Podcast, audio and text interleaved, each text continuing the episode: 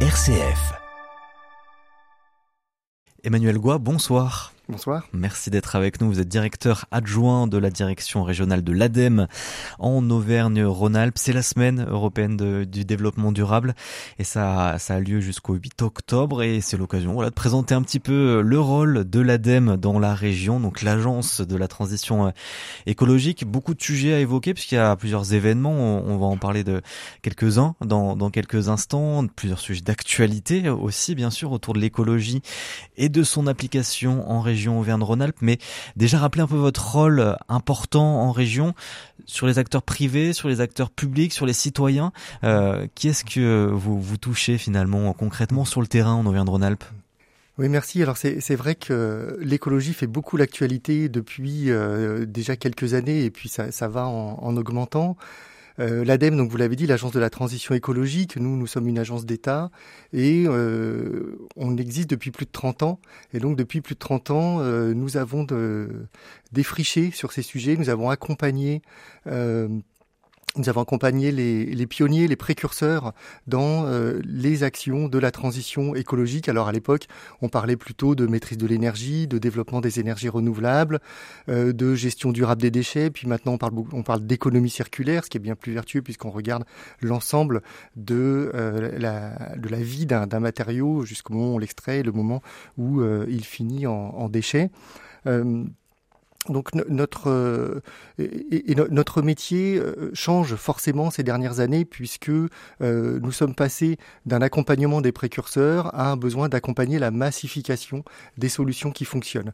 L'avantage c'est que grâce à nos 30 ans de retour d'expérience, eh bien on a quand même une idée assez précise de ce qui fonctionne et des actions dont on a besoin vraiment qu'on a vraiment besoin de développer pour atteindre la neutralité carbone, pour sortir de notre dépendance aux énergies fossiles et pour euh, réduire nos besoins aussi de matériaux puisque euh, nous, nous euh, faisons face à plusieurs difficultés qui potentiellement peuvent être des pénuries qui sont devant nous. Mmh. Voilà, il y a l'énergie, il y a le foncier, il y a l'eau, il y a les matériaux. Et donc il faut inventer un modèle de développement qui soit compatible avec toutes ces limites qui sont devant nous. Donc c'est notamment des aides mm. euh, pour les citoyens, pour les entreprises, mm. des, euh, des, appels à projets euh, aussi, financer des projets. Qu'est-ce qu'il faut savoir justement cette rentrée 2023 mm. si, concernant les entreprises, concernant les, les citoyens Est-ce qu'on a le droit à des aides? Est-ce qu'il y a des appels à projets en ce moment un peu? Alors pour, pour, pour les citoyens, le, le, le sujet qui est pas nouveau, c'est bien sûr la rénovation énergétique des logements.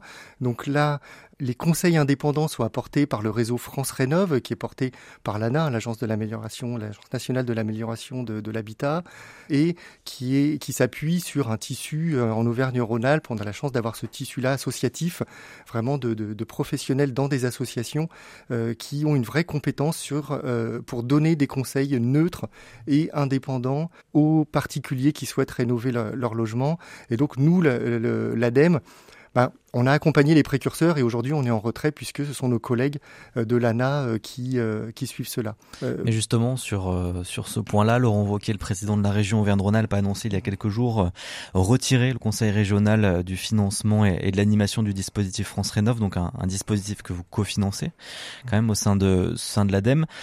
C'est un, un désengagement qui peut avoir quelles conséquences concrètes sur notre territoire? Ah, ce, ce dispositif, 3 millions donc d'investissement en moins de la Encore une fois, ce, dispositif, euh, il repose vraiment sur un, tissu d'associations qui sont là euh, pour certaines depuis, euh, plusieurs décennies et qui vraiment portent le, le, service public pour le compte de l'ANA et dans une moindre mesure de, de l'ADEME.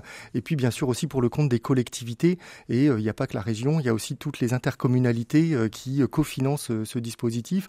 Donc là, tous ces acteurs sont en train de travailler pour trouver une solution, mais on peut vraiment se satisfaire d'avoir l'ensemble du territoire de la région qui est couvert, encore une fois, par ce service public de conseil indépendant. Qui, j'insiste sur le côté indépendant parce que c'est vraiment important d'avoir des personnes qui à la fois peuvent dire voilà, euh, la bonne action pour chez vous, c'est peut-être d'isoler avant de remplacer la, méthode de chauffage euh, et euh, voilà les aides auxquelles vous, vous pouvez prétendre et on va vous aider à accéder à, à ces aides.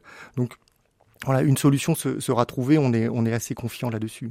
Commence aujourd'hui, Emmanuel Goua, les 13e rencontres nationales des territoires à énergie positive dans les monts du Lyonnais. Ça a lieu mm. sur notre territoire régional. Euh, la région, c'est un territoire à, à énergie positive aujourd'hui? Oui, alors historiquement, euh, Auvergne-Rhône-Alpes euh, a, connu beaucoup de, précurseurs dans les, territoires à énergie positive. Ça veut dire quoi peut-être énergie positive? Alors, territoire à énergie positive, ça veut dire des, des territoires qui s'engagent d'ici à 2050 à produire plus d'énergie qu'ils n'en consomment. Et là, on parle bien sûr d'énergie locale renouvelable. Et donc, ça passe par la sobriété, la réduction des consommations avec la sobriété, avec l'efficacité énergétique, et puis euh, l'identification et ensuite l'exploitation des potentiels d'énergie renouvelable qui, sont euh, sur le territoire. Donc c'est intéressant euh, cet événement. Alors c'est un événement d'envergure nationale et on a la chance de l'accueillir cette année euh, dans notre région. Euh, cette année, c'est plus de 500 inscrits qui, pendant trois jours, vont débattre, vont échanger leurs bonnes pratiques. qu'est-ce qui a marché, qu'est-ce qui a moins bien marché, de quoi on peut, on peut s'inspirer on voit que les sujets en ce moment, même, même pas en ce moment, on voit, on voit vraiment une tendance, sont plutôt de l'ordre de l'innovation sociétale, l'innovation organisationnelle, moins que l'innovation technique. Parce que comme je le disais tout à l'heure, les solutions qui fonctionnent pour atteindre la neutralité carbone, on les connaît depuis déjà, euh, pour certaines, un grand nombre d'années. Et donc aujourd'hui, ce dont on a besoin, c'est de nouvelles solutions pour massifier la diffusion euh, de ces équipements, de ces bonnes pratiques qui, euh, qui fonctionnent et qui permettent d'atteindre de, de, bons résultats. Mmh. Donc 500 personnes. Les premières rencontres, il y a plusieurs années, ça a démarré à 150, 200 personnes. Donc on voit aussi que dans les territoires, les collectivités s'emparent de plus en plus de, de ces sujets et avec la, la, la volonté de de, toujours faire mieux que, mieux que quand on a démarré, mmh. bien sûr. Et justement, la territorialisation, euh, ce sera mmh. un sujet euh, de ces, euh, de ces rencontres-là. Et justement, Emmanuel Macron a annoncé lundi des budgets verts territoriaux pour territorialiser les objectifs nationaux déclinés localement. Comment assurer justement la bonne articulation des objectifs et des moyens sur un territoire comme Auvergne-Rhône-Alpes? Ça, ça c'est vraiment un, un, grand sujet et on le, on le voit au niveau de, de l'ADEME. Nous, euh, nos budgets sont en augmentation. Il y a 4 ou 5 ans, le budget de l'agence au niveau national, c'était de l'ordre de 700 millions d'euros. Euh, cette année 2023, on a démarré avec un budget à 4 milliards. Donc euh, on voit qu'effectivement, on a plus d'argent et il suffit pas de mettre de l'argent, il faut des projets. Et les projets, bah, ce sont dans les territoires, donc ce sont les collectivités, ce sont les entreprises, ce sont les associations qui peuvent les faire émerger, qui peuvent avoir euh, des euh, besoins concrets. Et donc, il faut bien que cette offre de financement rencontre une, demande de projet. Et là, c'est vraiment le rôle des relais que j'évoquais tout à l'heure. On a besoin de personnes au, plus proche sur, sur le terrain pour euh, apporter du conseil et orienter euh, les projets vers les, les, bons les bons tuyaux les, les, bonnes euh, les bonnes aides mmh. et, et, et l'enjeu le, qui est de, qui est devant nous et là nous sommes en train d'y travailler avec euh, tous nos, nos, acteurs partenaires je pense aux collègues des des DREAL les services de l'État les DREAL les DDT je pense à l'agence nationale de la cohésion des territoires je pense au CEREMA qui est aussi une agence d'ingénierie d'État et on a encore une fois, je disais, des associations qui font de l'accompagnement aussi des territoires depuis de nombreuses années. On a des collectivités territoriales comme les syndicats d'énergie qui travaillent à l'échelle départementale.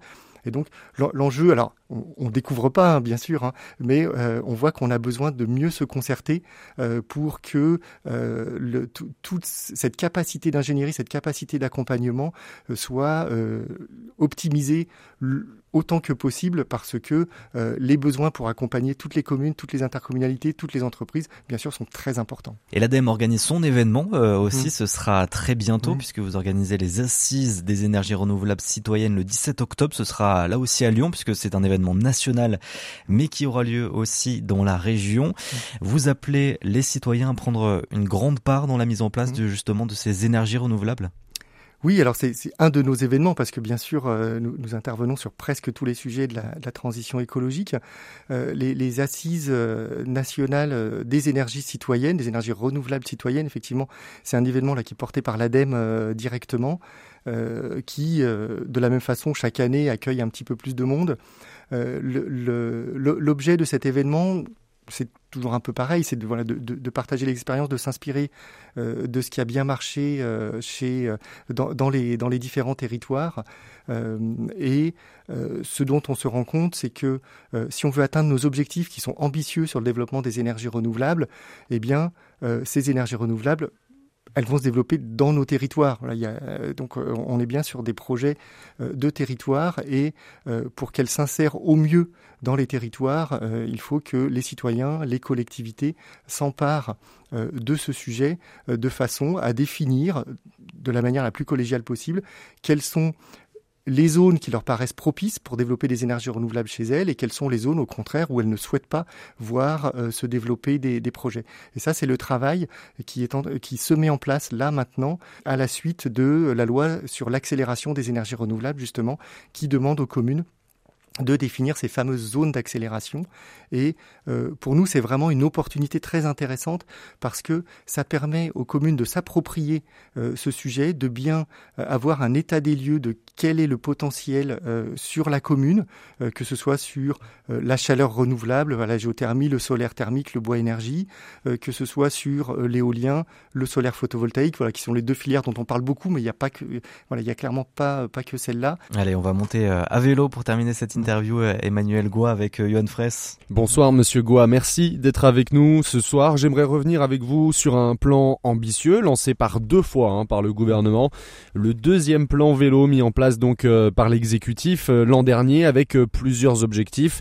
Je vous propose d'écouter la première ministre Elisabeth Borne lors de la présentation de ce deuxième plan vélo il y a tout juste un an. J'ai décidé de lancer un deuxième plan vélo. On va maintenir le soutien, les aides pour l'acquisition de vélos. On veut même faire une filière française du vélo, à la fois de l'assemblage au recyclage, avec tout ce qu'on peut aussi créer comme emploi dans la réparation. On va continuer à développer des infrastructures cyclables. On lance un nouveau fonds vélo qui sera doté de 250 millions d'euros en 2023. On va continuer à apprendre à nos jeunes à se déplacer à vélo. Notre objectif, c'est de former toute une classe d'âge, donc 800 000 jeunes. C'est pour ça que je vais réunir un comité interministériel vélo pour développer vraiment cette nation du vélo que nous souhaitons faire de la France. Et ce premier comité interministériel s'est d'ailleurs réuni hein, en mai dernier, avec donc ses objectifs à atteindre, mais surtout l'un des plus importants, faire augmenter la part modale de l'utilisation du vélo de 3 à 9% de l'ensemble des déplacements des Français. En parallèle, hein, vous portez le plan AV Vélo 2 avec l'ADEME qui accompagne des centaines de collectivités dans la mise en place et le déploiement de politiques cyclables. L'occasion pour nous de faire un point avec vous sur ces objectifs ce soir, Monsieur Goua. Où en sommes-nous tout simplement en région? Alors, on peut se féliciter euh, dans la région Auvergne-Rhône-Alpes d'être euh, le, territoire où la dynamique de ces appels à projets à vélo est la plus forte, puisque nous avons 77 euh, territoires qui sont lauréats, soit de l'appel à projet à vélo 1 ou de à vélo 2. Donc, on est la, région où il y en a le, plus. Donc là, on parle de communes, d'intercommunalités, dans lesquelles il va y avoir des aides pour financer des études, pour financer des chargés de mission qui vont faire de l'animation, parce que il suffit pas de mettre des vélos, euh, il suffit pas d'aider à, acheter, à acheter un vélo, bien sûr c'est important, euh, mais euh, l'important c'est d'avoir une réflexion dans les territoires sur ce qu'on appelle le système vélo, c'est-à-dire d'avoir des infrastructures qui sont cohérentes, qui permettent une continuité de parcours sans être mis en danger par les autres euh, usagers de, de, la route, euh, d'avoir euh, des magasins où on peut bien sûr acheter un vélo, mais où aussi on, peut aussi le réparer. L'ADEME a apporté des, des, aides sur les ateliers vélo coopératifs. On peut apprendre à, réparer, son, vélo. Voilà. Donc ça, ça continue et ça va s'accélérer? Exactement. Donc ça, ça continue. Donc l'appel le, l'appel à projet à vélo 2 est clos. L'appel à, ça c'était 2022. 2023, nous avons à vélo 3 et euh, l'appel à projet est encore ouvert jusqu'au 15 décembre. Donc les, territoires qui veulent candidater peuvent tout à fait aller sur la plateforme de l'ADEME, la plateforme Agir, euh, Agir pour la transition écologique et ils vont assez facilement s'ils tapent Agir, appel à projet à vélo 3 sur un moteur de recherche, ils vont assez rapidement arriver, euh, arriver au bon endroit. Merci beaucoup Emmanuel Goua d'avoir été avec nous. Je rappelle, vous êtes directeur adjoint de la direction régionale de l'ADEME en Auvergne-Rhône-Alpes. Merci. Merci à vous.